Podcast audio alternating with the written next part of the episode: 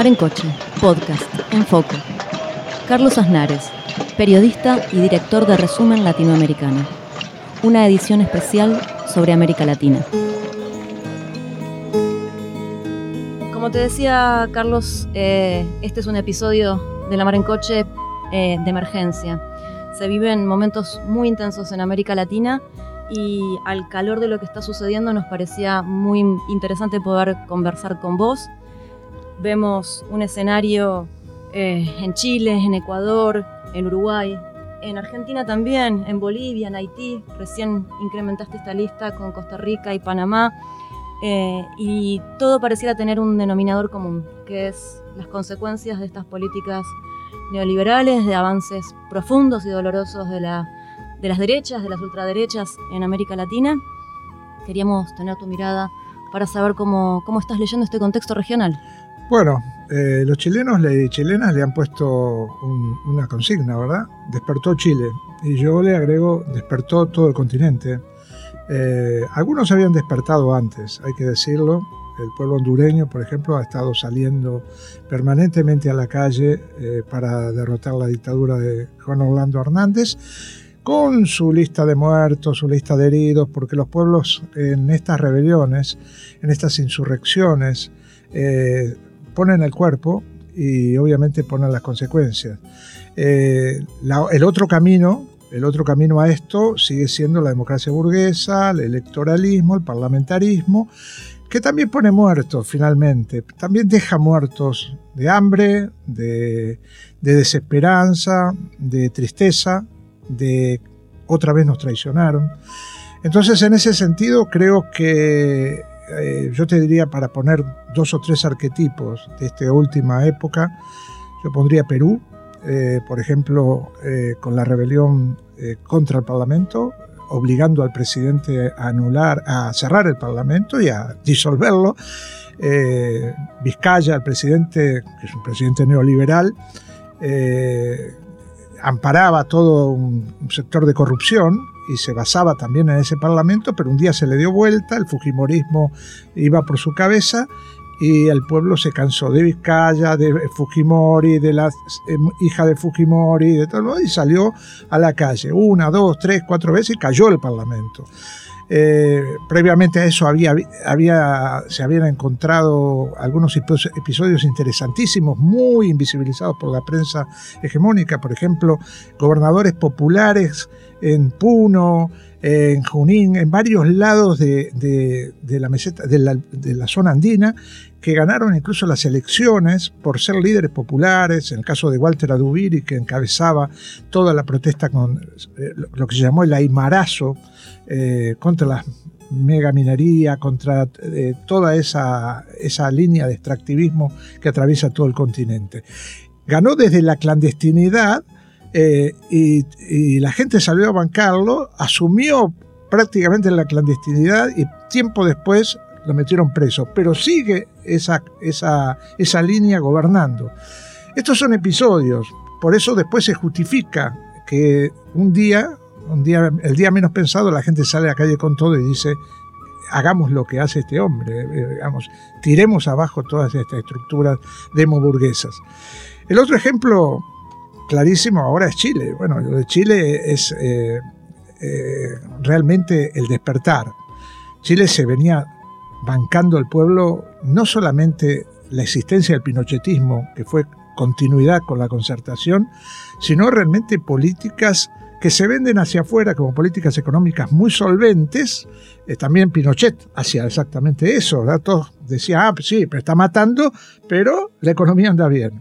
en, los mercados, sabés que los seres humanos cuentan poco, eh, cuentan los negocios.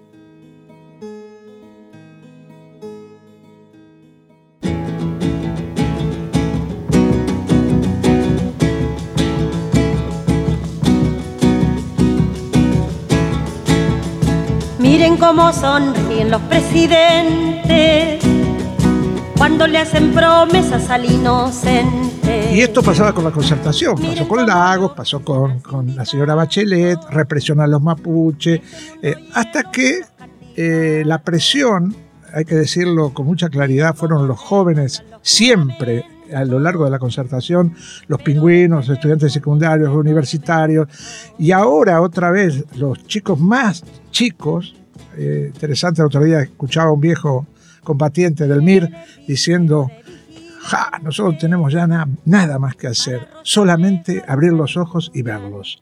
Verlos a estos chicos de entre 15 y 25 años que están haciendo maravillas en las movilizaciones populares. Bueno, ellos fueron los que se colaron en el metro masivamente y la población reaccionó. La población, ante, al ver la represión a esos chicos, con los carabineros, que son siempre los mismos, los que vienen pegando desde la época de Pinochet, hasta ahora es un, un, aparato, es como la Guardia Civil Española. Pasan los gobiernos, pero esa represión no cambia. Y esa represión movilizó, como en el 2001 aquí, verlo por la televisión y después fuimos todos a Plaza de Mayo a decir, basta, basta, esto no se puede soportar, movilizó a toda la población. Hoy estamos hablando de plazas con un millón de personas. Estamos hablando de muertos también, estamos hablando de tortura, el ejército en la calle, Piñera eh, contra las cuerdas, ya no sabe qué hacer, llaman los reservistas. Eh, quizás cuando sale este programa ya estamos en otra historia, pero no importa, no es coyuntural. Esto ya se inscribe en un tipo de reacción, en una forma de construir política, en no creer más en la politiquería burguesa. La gente grita en la calle que se vayan todos y está convencida de que los partidos van a transar. De hecho, Piñera los llamó y fueron. Algunas excepciones no fueron, pero eh, no están muy convencidos de no haber ido. Pero la gente no quiere saber más nada con eso. Esto es sano, esto es sano, yo creo que es sano. Tarde o temprano tenemos que eh, convencernos que el camino de eh, decir defiendo la democracia o quiero la democracia, hay que decir qué democracia querés. ¿Cuál es tu democracia? La democracia de cada cuatro años te traiciona todo, eh, le pagas el sueldo y todos tus todo tu sacrificios para que un montón de parlamentarios que vos elegiste no te den más pelota eh, apenas asumieron el cargo. No, esa democracia no la queremos más. Miren cómo se empolvan los funcionarios para contar las hojas del calendario. Miren cómo gestionan los secretarios las páginas amables de cada diario. Miren cómo sonríen angelicales Miren cómo se olvidan que son mortales. La Mar en Coche, podcast en foco. Una conversación con Carlos Aznares.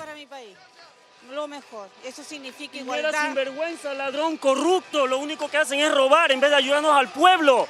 Malditas AFP que deberían quitarlas. Nosotros aquí defendiendo nuestros derechos, mientras que ellos embolsillándose.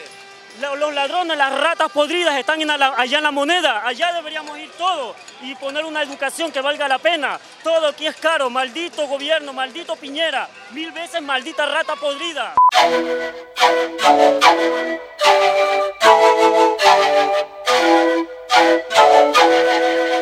Y yo creo que esa es una batalla que hay que ir como la batalla contra el extractivismo, como la batalla contra eh, quienes de alguna manera se enriquecen con los agronegocios. Bueno, son batallas distintas, pero que creo que está despertando América Latina. Y si querés sumarle algo, Cataluña eh, está peleando igual, parecen latinoamericanos, eh, en la misma historia, arde Barcelona, arde Santiago de Chile, arde Haití. Lo de Haití es también un fenómeno maravilloso, porque es una, dos, tres, siete semanas la gente en la calle. No lo voltean todavía, pero falta poco.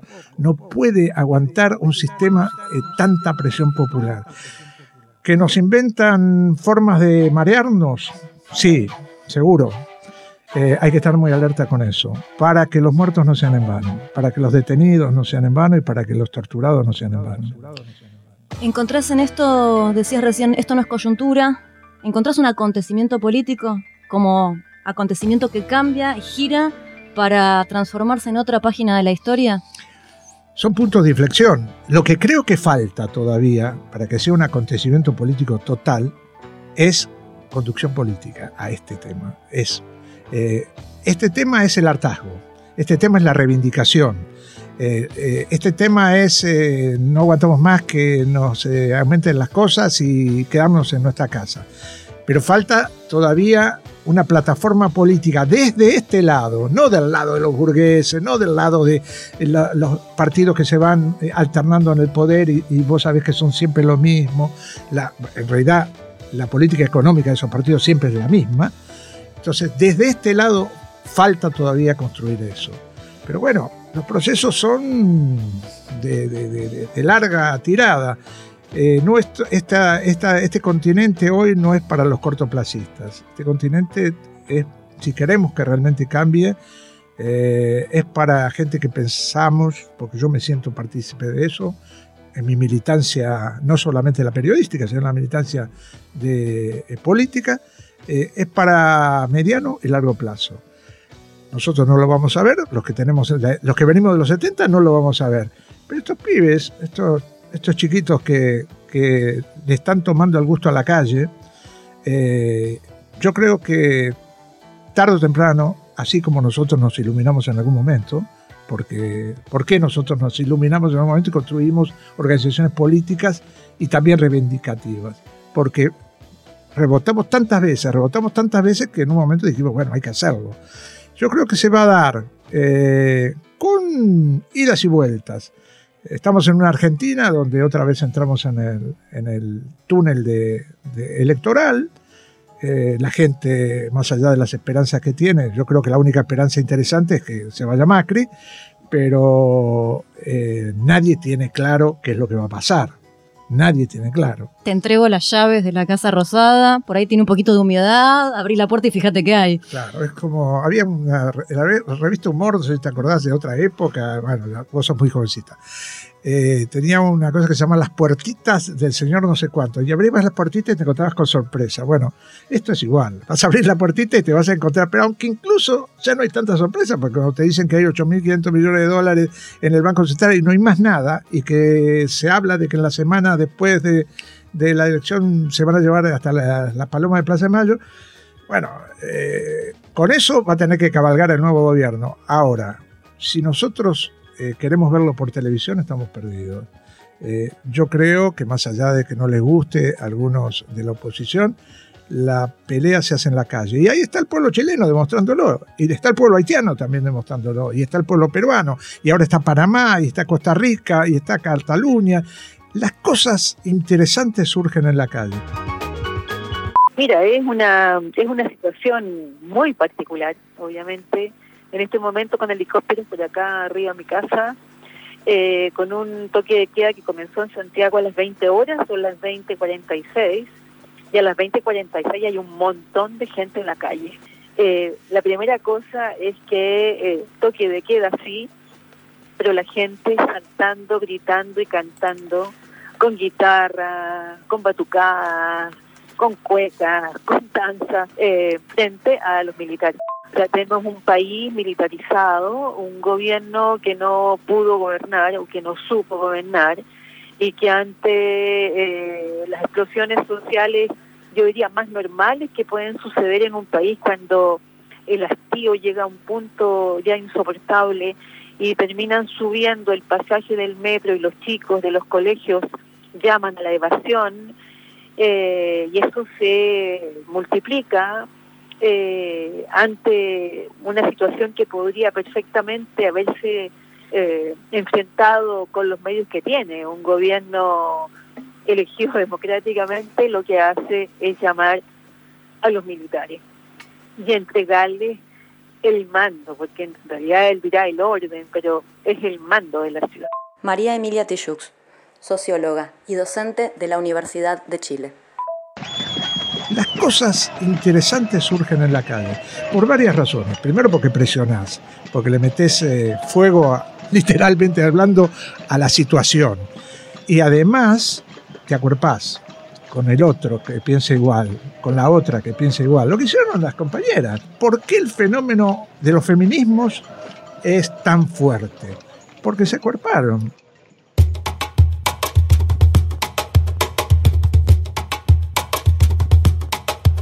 El trabajo y la participación y la manera en la que están articulando las diferentes compañeras de distintas organizaciones feministas en Chile con todo lo que está sucediendo. La red de abogadas feministas están trabajando incansablemente con todo este tipo de denuncias, tratando de ir a buscar compañeras a las comisarías, tratando de detectar heridas, las coordinaciones de los 8M, ahí hay acuerpamiento también. Sí, sí, sí. El papel que está jugando las organizaciones feministas en esta rebelión, esta insurrección chilena, es muy, muy importante. Muy importante. Y además están generando muchas solidaridades en el continente. Fueron las primeras que convocaron a la solidaridad internacional. Eh, eh, no era un 8M, era esta pelea actual. Y creo que en ese sentido, bueno, ya lo sabes, ha sido un ejemplo el feminismo argentino en ese sentido, pero también ahora tiene hermanas y hermanos, eh, eh, porque también están todas las disidencias con todas sus variantes, que también están jugando un papel importantísimo. Yo creo que esos son los fenómenos y por eso yo hablo del acuerpamiento, hablo, ustedes hablan siempre de Sorora y todo. Yo creo que eso es es muy valioso para esta etapa, muy valioso. Nos tenemos que querer entre nosotros los de abajo, nos tenemos que ayudar, tenemos que volver esa, esa cosa que estas democracias eh, neoliberales rompieron, los lazos de construcción social, de, yo te ayudo, vos me ayudás, estamos en, el mismo barco, eh, tratemos de salir a flote. Eh, cosa que yo he visto en Cuba solamente en, estas últimos, en estos últimos años. Antes lo veía aquí también y lo veíamos en distintas partes del continente. Ahora lo veo en Cuba cada vez que voy y, siento que esa, esa, llamita sigue prendida, ¿verdad?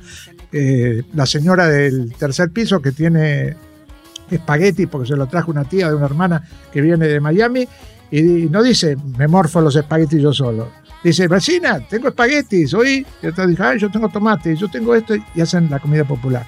Esto, eh, nosotros éramos igual. Eh, mi hijo una vez me preguntaba, pero Argentina fue distinta en algún momento. Y yo, sí, sí, fue distinta, fue distinta. Hubo otro momento. Eh, e incluso hasta los políticos burgueses eran más serios que lo que estamos teniendo hoy. Por lo menos estaban más formados. No eran como este cambalache que se está yendo. ¿Encontrás reflejos, resonancias de la militancia joven de hoy en tu militancia y en la de los compañeros de los 70? Sí, sí, el entusiasmo, el entusiasmo para muchas cosas. El, militante joven, estamos hablando, o el, o el, chico que sale a la calle, eh, tanto la chica por el, por el tema de, contra el aborto, o el chico que sale a la calle porque eh, reivindica colarse en el metro, o los, chicos que hacen rap. Eh, yo creo que eh, más allá de las distancias que pueda haber, todos tuvimos en algún momento una, un enamoramiento con la lucha. Y si te quedas en enamoramiento, es fantástico. Si después en algún momento te empezás a burguesar, estás perdido. Te convertís en un viejo choto. Y eso mm, no sirve. Eh, yo tengo la misma radicalidad creo que mayor que tenía en los 70. Eh, eso me hace vivir, a la vez me, hace chocar con mil cosas, ¿verdad? No es tan fácil, porque yo creo que ahora, eh, lamentablemente, por lo menos en Argentina, eh, las dirigencias no han estado a la altura de las circunstancias. Claro, nuestras dirigencias antes eran las que llevaban adelante la pelea y ahora nuestras dirigencias fabrican colchones o llaman a los bomberos para apagar fuegos. Eh, por eso que cada tanto surge esta idea de, uh, son todos infiltrados, mira, son anarcos, son estos, son otros. Nosotros éramos iguales, iguales. Nos decían de todo, infiltrados. Lo mismo, los mismos partidos que hoy dicen eso, nos decían a nosotros en los 70. Son infiltrados, trabajan para la CIA, son violentos, son estos, son otros. Ahora, cuando crecimos, esos mismos partidos decían, upa, ¿qué pasó?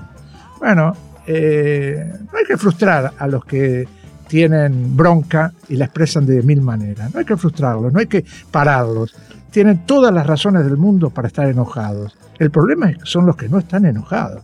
El problema son los que transan. El problema son eh, los que, eso, los que dicen, sí, esto no puede, no, no, eh, Macri no le pasó lo del 2001 porque nosotros colaboramos para que no pasara. Y se, se jactan de eso. Se jactan de haber eh, apagado fuegos cuando en realidad nosotros estábamos en la circunstancia mejor para evitar esta agonía y esta tragedia que hemos vivido de convertir eh, Buenos Aires en, el, en Santiago de Chile en el primer año. No lo hicimos, no lo pudimos hacer porque tuvimos dirigencias que transaron, dirigencias que eh, pensaban más en cuánto carguito me voy a llevar cuando en el 2019 volvamos y el volver y vamos a volver y todo demás. Sí, van a volver, está claro que van a volver. Y, lo, lo, único bueno de todo esto es que lo echan a Macri con esa vuelta. Vamos a ver qué pasa ahora. La gran pregunta en Chile es, ¿va a haber una salida institucional? ¿Vale la pena o no que renuncie Piñera ahora si es que podría llegar a renunciar?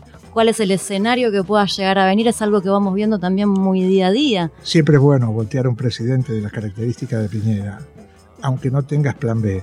Siempre es bueno, siempre es bueno. ¿Y con los militares en la calle con tanto poder? los militares en la calle, eh, el pueblo eh, no se lo va a tragar. Eh, la, hay algo que en Chile hay, hay, mucha memoria con respecto a lo que fue la dictadura militar, así como nosotros tenemos mucha memoria de la dictadura nuestra. Ellos no tuvieron la fuerza como para ni tampoco Madres de Plaza de Mayo, aunque tuvieron organizaciones de derechos humanos importantes, pero no tuvieron la constancia para eh, acorralarlos a los militares genocidas, pero tienen memoria de que eso no les gusta y que no lo van a tolerar. Eh, ha habido en, estas, eh, en estos días escenas realmente heroicas de mucha gente poniendo el cuerpo a los militares y los militares retrocediendo. Y bueno, mientras estamos grabando esto, hoy hay imágenes de militares sumándose a la gente.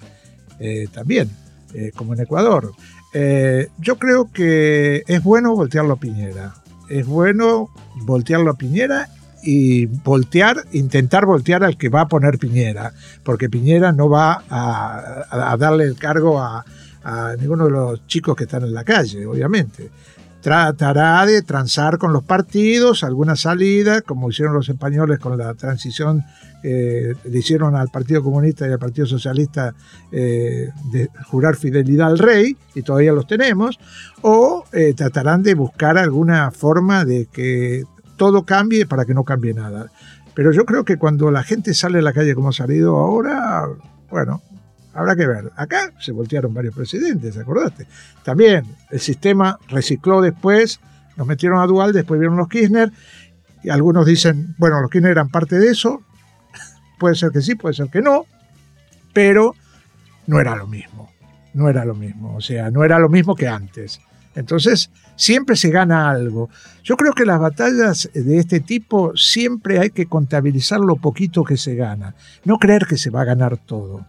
Yo siempre cuento, yo vengo del País Vasco, sabes que viví en el País Vasco bastante tiempo, y siempre cuento que, porque me lo contaron a mí, que eh, la bandera vasca antes estaba prohibida para que esa bandera vasca flameara, varios militantes se quemaron vivos adelante de Franco. Y hubo mucha pelea, mucha pelea para que esa bandera. Lo mismo pasa con la Huilpala en Bolivia. Lo mismo. Para que esa Huilpala, por eso Evo siempre dice, yo me siento orgulloso de que en mi gobierno la Huilpala sea la bandera eh, oficial junto con la bandera. Esos son símbolos. Voy a decir, bueno, me agarra un anarco y me dice, la bandera no sirve para nada, son trapos. Está bien, Puede ser que sí, puede ser que no, pero de todas maneras, para que esas cosas se puedan eh, contabilizar como una victoria, hay que ir anotándolas. Un eh, conseguimos esto, conseguimos lo otro, conseguimos que la gente de alguna manera no retroceda frente a las injusticias. Bueno, y hay idas y vueltas, y hay ciclos. Hay ciclos que, son favorables a los pueblos y ciclos que son negativos. Estamos pasando por un ciclo negativo. Algunos dicen que ya lo superamos, que vuelve el ciclo progresista. Yo no creo demasiado en eso. Yo creo que estamos en una gran pelea para que el imperio no se quede con todo. Porque detrás de todo esto está Trump, detrás de todo esto están las grandes eh, corporaciones, todo eso ya lo sabemos. Pero digo, para que no se quede con todo, se están dando peleas al unísono. Y lo más interesante es que todos creían que se iba a dar por la vía electoral. La mayoría se está dando por las insurrecciones. O sea, la gente sale a la calle. Y esto significa lo que dijimos al principio, el hartazgo de, la gente. Hasta aquí llegamos. No, tengo tiempo de esperar a, que vos te hagas candidato y, y me convoques a votar con una sonrisa, esa sonrisa de candidato que no le cree nadie, pero bueno. Ana Tijoux, Cacerolazo. En 200 metros, gira a la derecha y corre con Chetumare que vienen los pacos. cacerolazo, cacerolazo, cacerolazo, cacerolazo, cacerolazo, cacerolazo, cacerolazo, despierta, renuncia Piñera, por la alameda, nuestra la moneda, cuchara de palo frente a tus balazos y el toque de queda. Cacerolazo no son 30 pesos, son 30 años la constitución y los perdonas con puño y cuchara frente al aparato y a todo el estado. Cacerolazo y escucha vecino, aumenta la vecina y a la barricada de gasolina. Con tapa con olla frente a los payasos llegó la revuelta y el cacerolazo. Cacerolazo, cacerolazo,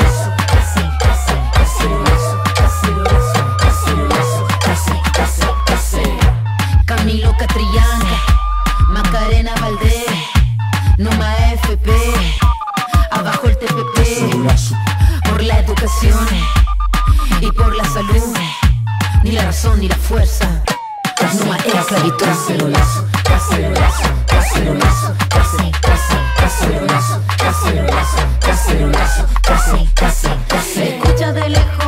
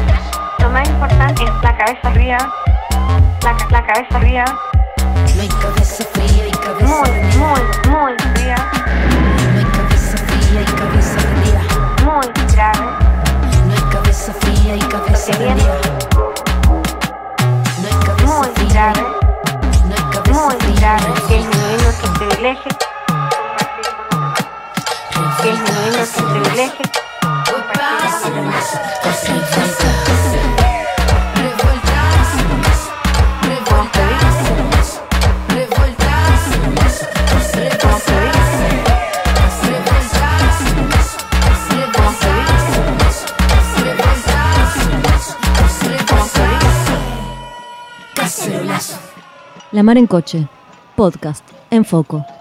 Una conversación con Carlos Aznares, periodista y director de Resumen Latinoamericano. Mencionaste Ecuador y Ecuador tiene una característica también importante que es la participación, la presencia, el protagonismo de las comunidades indígenas allí, haciendo también retroceder el paquetazo, como lo denominan en Ecuador. Una gran victoria. Eh, algunos dicen que no, que los empalurdaron y que no, no. Para mí fue una gran victoria. El movimiento indígena tiene capacidad eh, y tiene experiencia en Ecuador. Eh, ha, volteado varios presidentes y los han traicionado también, en el caso de Lucio Gutiérrez. Ellos llegaron al gobierno con Lucio Gutiérrez, eh, llegaron al, al palacio de, gobierno, al, el coron- no me acuerdo cómo se llama, Condolet, Corondolet, eh, entraron con Lucio Gutiérrez. A los pocos meses Lucio Gutiérrez los traicionó, los persiguió. Ellos tienen experiencia, han aprendido de, de esos errores y también de esas traiciones. Con Correa no se llevaron bien, porque Correa no quiso llevarse bien con ellos. La verdad que fue un, un error de Correa. Correa hizo cosas muy buenas, pero eh, con el movimiento indígena, el movimiento de trabajadores no se llevó nada bien. Por un tema, por un tema que, que es lo que decíamos, atraviesa transversalmente todo el continente, el extractivismo. Los progres les gusta el extractivismo también. O sea, debería ser que no, pero es buenos negocios, es caja, es caja cash rápido.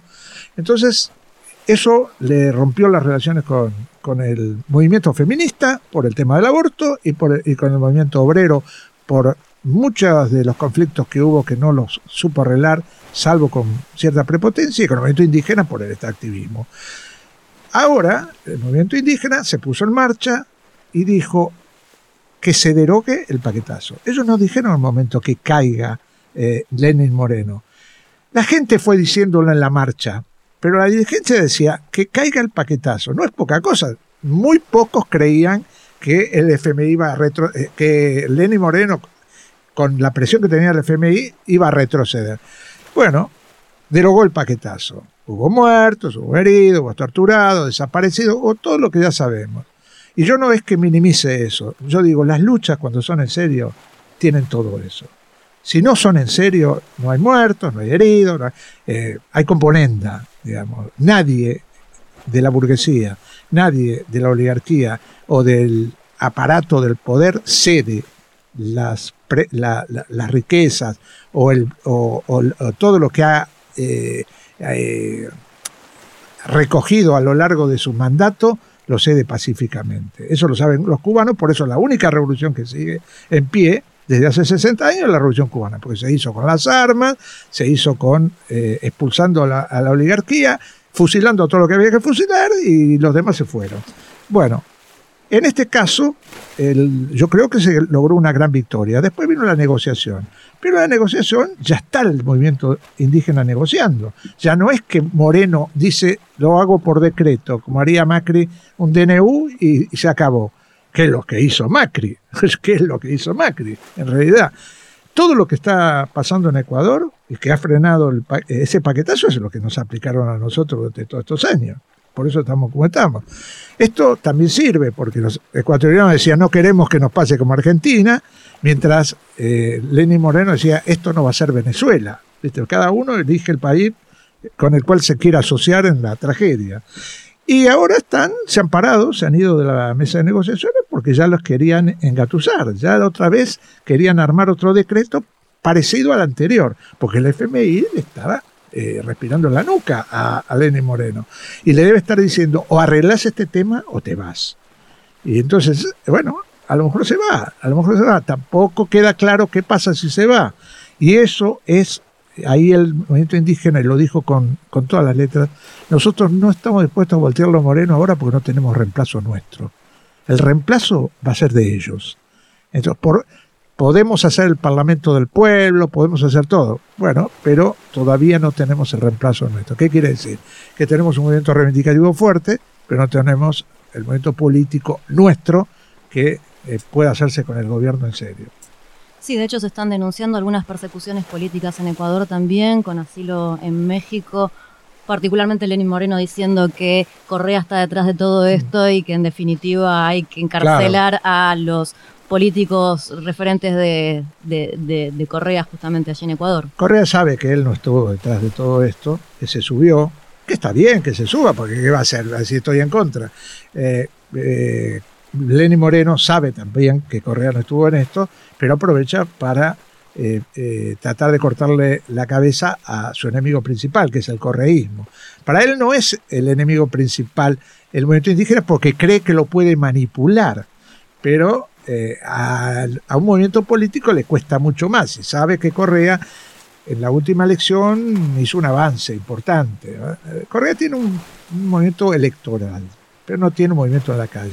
Esta calle la puso el movimiento indígena y el movimiento de trabajadores y las mujeres. Muchas mujeres en la movilización, muchas mujeres eh, en los barrios levantadas a favor de la movilización. Entonces, bueno, ahí están las espadas en alto. Habrá que ver pero decir que esto ha sido un fracaso, que fue que, se transó todo, no, no, no se transó nada. Se logró la caída del paquetazo. Ojalá nosotros hubiéramos hecho esa, esa movida y nos hubiéramos ahorrado 300.000 despidos, eh, una reforma jubilatoria nefasta y, también muchos heridos, presos, eh, chicos que han perdido los ojos en las, en las movilizaciones. Bueno, eso de alguna manera también tiene que servirnos de ejemplo. ¿Qué está pasando con el continente que nosotros no hicimos?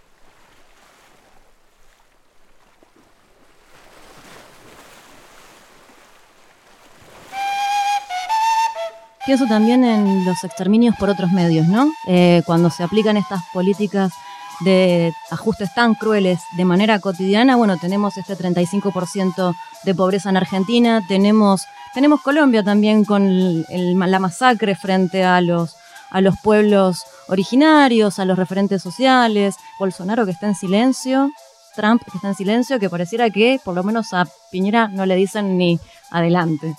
No, no, eh, eh, ellos están midiendo eh, cuánto más va a aguantar Piñera y, a quién van a poner ellos como reemplazo. O sea, Trump no, no está dispuesto a perder países. Ya sabe que pierde este, pierde muy entre comillas, porque harán sus negocios también, pero Chile es un bastión para ellos. Entonces, como era Brasil, y Brasil lo tiene controlado todavía, hasta que estalle, la gente también, porque estas políticas son asfixiantes, eh, tienen ese componente de que juntan reforma jubilatoria con reforma laboral, con retroceso eh, en la educación, retroceso en la salud, eh, es, una, es un cóctel que en un momento explota. Si vos tenés organización política y social dispuesta a aprovecharte de esto y a eh, ofrecer el canal para que esa bronca se exprese con fuerza, eh, se acelera. Si no lo tenés, eh, se retrasa.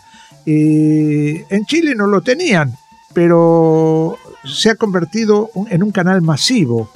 Ahora, ahora hay mucha gente que por miedo o por conformismo por posibilismo, por lo que sea, no salía a la calle. Ahora probaron el gustito de salir a la calle. Y cada día que pasa sale más gente. Entonces esto es interesantísimo. Brasil debe estar mirando, o sea, el movimiento sin tierra. Eh, ahora dicen que sale Lula en libertad. Bueno, eso puede agitar también. Eh, estamos en un momento de ebullición. Yo creo que eh, deberíamos tratar de aprovecharlo cada país a su manera y no perder más el tiempo. Hemos perdido mucho el tiempo. Desde que pasaron las dictaduras militares hasta ahora, con esto de. Nos engañaron mucho con esto de las democracias eh, rigurosamente vigiladas. Y nos creímos que estábamos en democracia.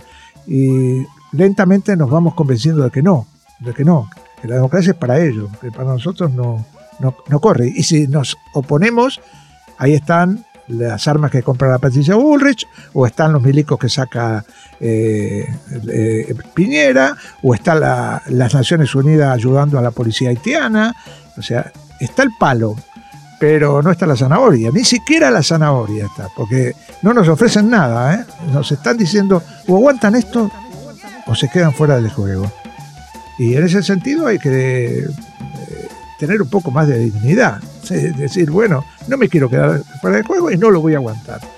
Y hay que hacerlo con todos, con todos y todas, o sea, y todes, con toda la gente que esté dispuesta y entusiasmarlos, entusiasmarlos. No, no, no vas a ganar nada retrocediendo, no vas a ganar nada diciendo conmigo no va la política, no vas a ganar nada con, el conformismo y menos vas a ganar nada con las eh, seducciones socialdemócratas posibilistas de que bueno, esto es lo que pudimos lograr y no se puede lograr más nada, eh, estilo Mujica, Pepe Mujica en Uruguay.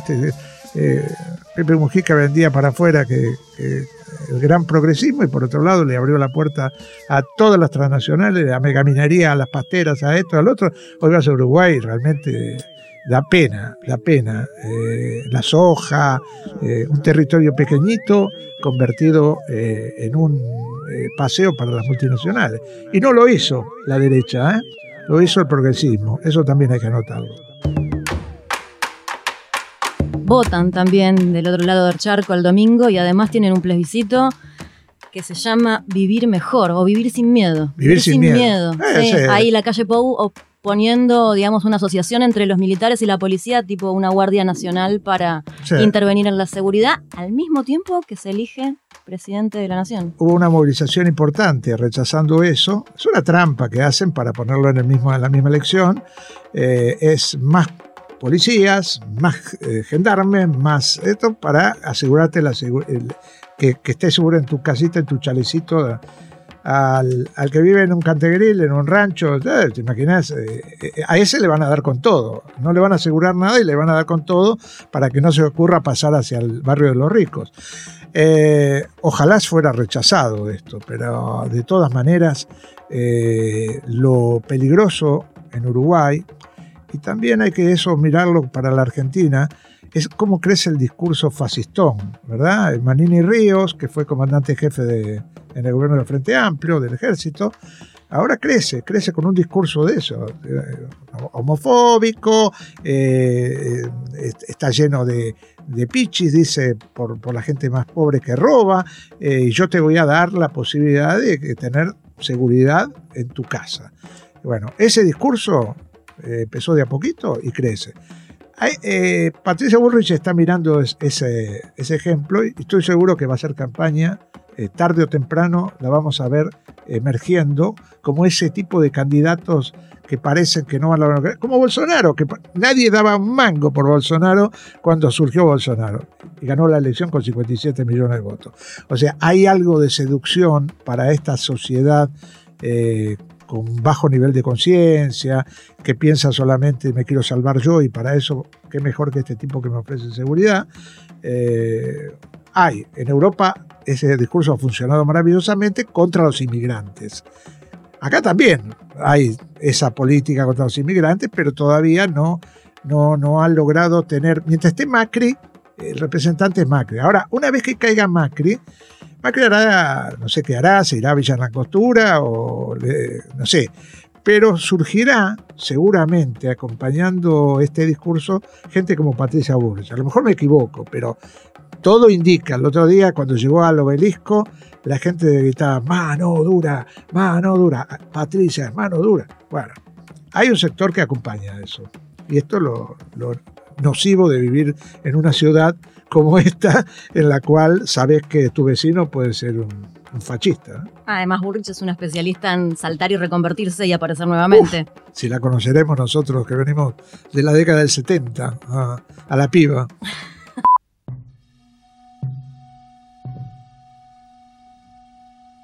Nos queda pasar un momentito por, por Bolivia también que ha tenido elecciones, que también la derecha está ahí negando los resultados del último conteo electoral, organizando también movilizaciones en las calles, tratando de, por ahí un poco forzosamente también pinchar. Acá hubo una movilización frente a la Embajada de Bolivia con una especie de cánticos parecidos al sí se puede. Sí, sí, sí, bueno, hay bolivianos y bolivianos, y bolivianas y bolivianos aquí. Aquí la colectividad a la hora de votar votó a favor de Evo, eh, muy bien, muy bien votó. Yo, incluso mm, se dice que los votos de Argentina, de la colectividad boliviana argentina, eh, han ayudado muchísimo a alcanzar este resultado eh, que arañó, se arañó a último momento. Realmente parecía que se perdía la posibilidad de ganar en primera vuelta, pero se ganó. Se ganó con el voto rural y con el voto del exterior. Y yo creo que ahí no tienen vuelta. La media luna sí se ha rearmado Potosí, Santa Cruz, Tarija, han ganado la elección la derecha, o sea, Carlos Mesa ganó allí, y va a molestar, pero no tiene capacidad para eh, forzar una situación de violencia, aunque en estos días han quemado algunas cosas, pero no tiene capacidad de mantener eso.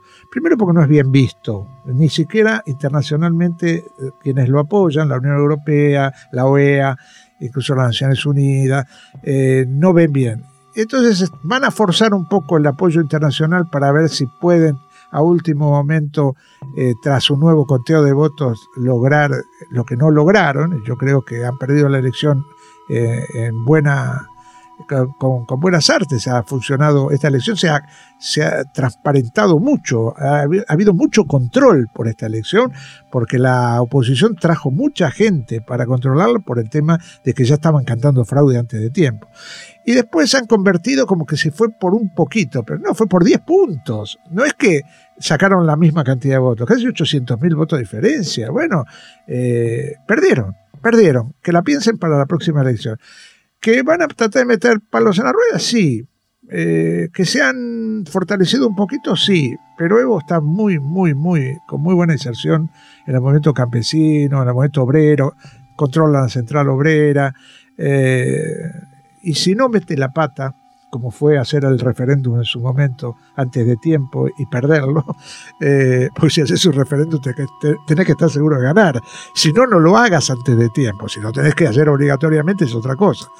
Pero si no meten la pata, si tratan de eh, no convertirse en el gobierno progresista que trae todas las multinacionales para hacer megaminería, esto y el otro, y se complica la situación con su propia base, como pasó en el Tipnis, yo creo que va a ser un buen mandato el de Evo en estos próximos años. Y se acabó Evo, o sea, se acabó Evo reelegido. Ya hay un candidato que lo puede reemplazar, Andrónico Rodríguez, es un pibe joven, viene igual que Evo de los Cocaleros de Cochabamba, muy querido, muy combativo. Eh, por lo menos alguien piensa en el futuro y dice, eh, si, nos, si nos vamos nosotros, ¿quién queda? Porque lo peor es no preparar, no formar a la gente, no tener cuadros como para sostener un proceso que si bien tiene que cambiar la figura, que yo estoy de acuerdo que eh, una figura se gasta y que no tiene ningún sentido que sea el mismo, parece que no hay otra persona, y vos preparas cuadros, bueno, hay la posibilidad de que haya una continuidad. Yo eh, coincido cuando Evo dice, tenemos, esto no se resuelve en cuatro años, en ocho, estos procesos son de largo alcance. Y si está funcionando bien la economía, como está funcionando, si Bolivia pesa a nivel internacional como nunca, si internamente tenés una base de apoyo importante, lo más interesante es apostar a la continuidad. Entonces, correte del cargo vos, que no sea tampoco Álvaro García Linera, que venga otro, pero que, lo que prive es esa política que vos empezaste, ¿verdad? Eh, cosa que también le reclaman a Maduro en Venezuela, no hablamos de Venezuela. Viste que no hablamos de Venezuela, porque hoy yo estaba comentando con un compañero, hasta Infobae paró de hablar de Venezuela, porque ahora no sabe para dónde correr. Habla de Bolivia, tiene tantos frentes que no le alcanzan las páginas. Entonces, ahora no, no, no se habla tanto de Venezuela. Venezuela ganó la batalla, por lo menos contra eh, la presión internacional fuerte de los gringos, ganó la batalla contra la violencia y ahora le toca ganar la batalla para que su gente coma bien, eh, no corra la coneja eh, y, no esté esperando la caja clap, que haya producción interna, que haya trabajo para la gente y no tenga que venir todo de afuera. O sea... Eh, ¿Ves posibilidad de que Venezuela camine hacia ese horizonte? Mira, tiene que caminar. No sé si veo o no veo. Yo creo que Maduro, con todo lo difícil que lo ha tenido, tiene claro que tiene que caminar hacia ahí. Eh, el problema es este. Vos imaginate que estás en tu casa y vos querés eh, estudiar una materia y todo el tiempo te toca el timbre un vecino, otro eh, hace malambo arriba tuyo, en, la casa de arriba, la portera te dice, y vos no puedes estudiar, no te podés concentrar. Bueno, a, Maduro estos años no lo han dejado casi gobernar. Todos los días tenía una nueva. Un golpe en esto, el otro, un intento de asesinato, invasión por, de paramilitares. Eh, cuando Chávez tuvo la posibilidad de gobernar, se hicieron todos los adelantos que se hicieron para los trabajadores y los campesinos. A Maduro le, tocó bailar con la más fea y ahora trata de, o con el más feo, y ahora trata de, eh, tiene que tratar, ahora que se calmaron un poco las aguas y que se calmó la idea de la invasión militar, porque eso sí parece que se ha calmado en el sentido de que no lo acompaña nadie en el continente, salvo Bolsonaro, eh, tiene que tratar de gobernar creando la posibilidad de que ese territorio, que es riquísimo en fertilidad, en que tiras una semilla y crece de un árbol, realmente eh, tenga la posibilidad de tener soberanía alimentaria, por, por empezar, y también tenga la posibilidad de generar industria para no tener que comprar todo afuera. Porque el petróleo eh, es como lo que, eh, lo que hemos visto. Un día está el barril a 40, otro día está a 100. Cuando está a 100 aplaudís, pero cuando está a 40 no sabes qué hacer. Si dependés de una sola eh, posibilidad, te estás prácticamente haciendo la trampa vos mismo. Y en ese sentido yo creo que sí, Venezuela tiene posibilidades. Tiene, tiene que tener voluntad política y salir de esta guerra en la que está metido, que ahora se ha calmado bastante, y se ha calmado porque han surgido todas estas rebeliones que también eh, dispersa al enemigo y no sabe dónde poner la ficha ya. ¿eh? Y eso creo que Maduro lo está aprovechando. De hecho, fíjate que desautorizaron a Guaidó del principio y ahora Guaidó no existe. No, no, no cuenta. Entonces eso hay que tomarlo como un hecho positivo también. Sí, Duque también está bastante en silencio en general. Duque está deteriorado, eh, o sea, eh, tiene a su padrino contra las cuerdas, que es Uribe. Eh, lo único que tiene Colombia o sea, Duque ha caído su popularidad mucho y la situación económica está muy mal, muy mal. Pero lo único que tiene a su favor son los paramilitares, que siguen matando gente, que siguen, siguen quitando la posibilidad de que haya líderes y lideresas que conduzcan la rebelión. Porque a quienes están matando más, más allá de los combatientes de la FARC, excombatientes de la FARC, es a los líderes y lideresas sociales. Porque esos son los que, si no transan, es lo que yo decía, si no eh, se dedican a ser colchoneros y piensan en la gente en serio, eh, son los que tienen que conducir la pelea. Tal vez es un fenómeno al revés, ¿no? Escuchándote pienso, bueno, tal vez haya conducción, pero todavía lo que no hay es rebelión en otras dimensiones. Sí, sí, pero hay posibilidades ahí de ver rebelión. Hay movimiento social fuerte. Eh, lo que pasa que lo que ocurrió con el proceso de paz y todo es como un balde de agua fría, ¿verdad? No solamente para los ex guerrilleros, es para toda la sociedad. Pues había una ilusión, que yo creo que equivocada, de que creer que estabas haciendo una negociación con un gobierno popular. Y Santos era un tramposo. Santos quería el premio Nobel y lo consiguió y hasta otra cosa. Y, lo dejó todo en manos de esta, del uribismo. Y eso, bueno, finalmente significó que el proceso de paz no existiera más. Y que además de no existir, le cuesta una sangría de 170 combatientes a la FARC que podrían estar trabajando con las organizaciones sociales, con, con todo lo que se había pensado que iba a pasar. Pero yo creo que ahí hubo... Y es interesante ese fenómeno, porque son 50 años de guerrilla, uno dice 50 años de guerrilla, lucha con cómo se dio, habrá formación política fuerte, sí, había marxista, leninista, todo lo demás, pero de pronto te engañan como como viste, como viene el mago y te, te cambia la galera y, y, y, picás, y Quizás porque también la gente estaba harta de la guerra, con, todas esas cosas. Yo no me voy a poner a criticar desde una silla, eh, acá cómodamente sentado en la radio, a, a tipos que se la jugaron como se la jugaron. Pero hay que computarlo como un error, porque si no, si creemos que eso fue una victoria, eh, vamos a volver a cometer el mismo error. Así que Colombia dependerá un poco de, los movimientos sociales y de la reorganización de la izquierda colombiana que ha quedado golpeada por todo este acontecimiento del fracaso del acuerdo de paz. Cuando este programa se emita el próximo martes, o podemos hablar en presente como martes, ya tendremos tal vez un nuevo presidente electo y te escucho y pienso en las palabras de Nora Cortiñas cada jueves en la ronda. Gane quien gane, estaremos en la calle. Sin duda, sin duda. Eh, y hay que decirlo más claramente, va a ganar Alberto Fernández y Cristina Kirchner. Eh, me alegro que se vaya Macri, pero eh, quien crea que esto es como lo de los acuerdos de paz, quien crea que ya está todo solucionado, se equivoca. Hay que estar en la calle, no hay que salir de la calle, y en ese sentido Nora Cortiña se for president, for president, digo. Eh, me gustaría tenerla de presidenta Nora, porque es una mujer que no tranza, es una mujer que está a pie de calle siempre y que tiene una sensibilidad eh, increíble con los de abajo. Eh, lo digo un poco chiste lo de presidenta, pero necesitamos gente así, joven, con esa misma sonrisa de Nora Cortiñas y con esa misma fortaleza. Muchas gracias por este especial de resumen latinoamericano, Carlos. gracias a vos.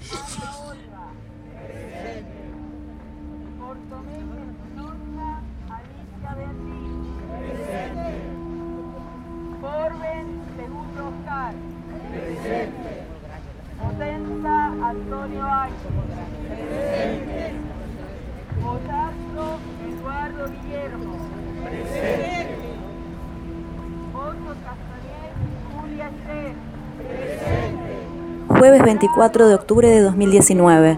Ronda de las Madres de Plaza de Mayo, línea fundadora. Habla Nora Cortines. Que gane quien gane, estaremos, sí, estaremos en la calle. Gane quien gane, gane quien gane, estaremos en la calle. A la que no le guste, que se la banque. Gane quien gane, vamos a estar reclamando lo que perdimos.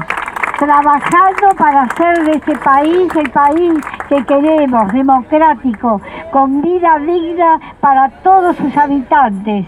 Y vamos a seguir siendo solidarias con los países hermanos hasta que también logren la felicidad y la justicia. La Mar en Coche somos Diego Escliar, Ariel Izajarov, Celina Sereno, Ximena Estudillo, Maru Valdiuter. La Mar en Coche, podcast, en foco.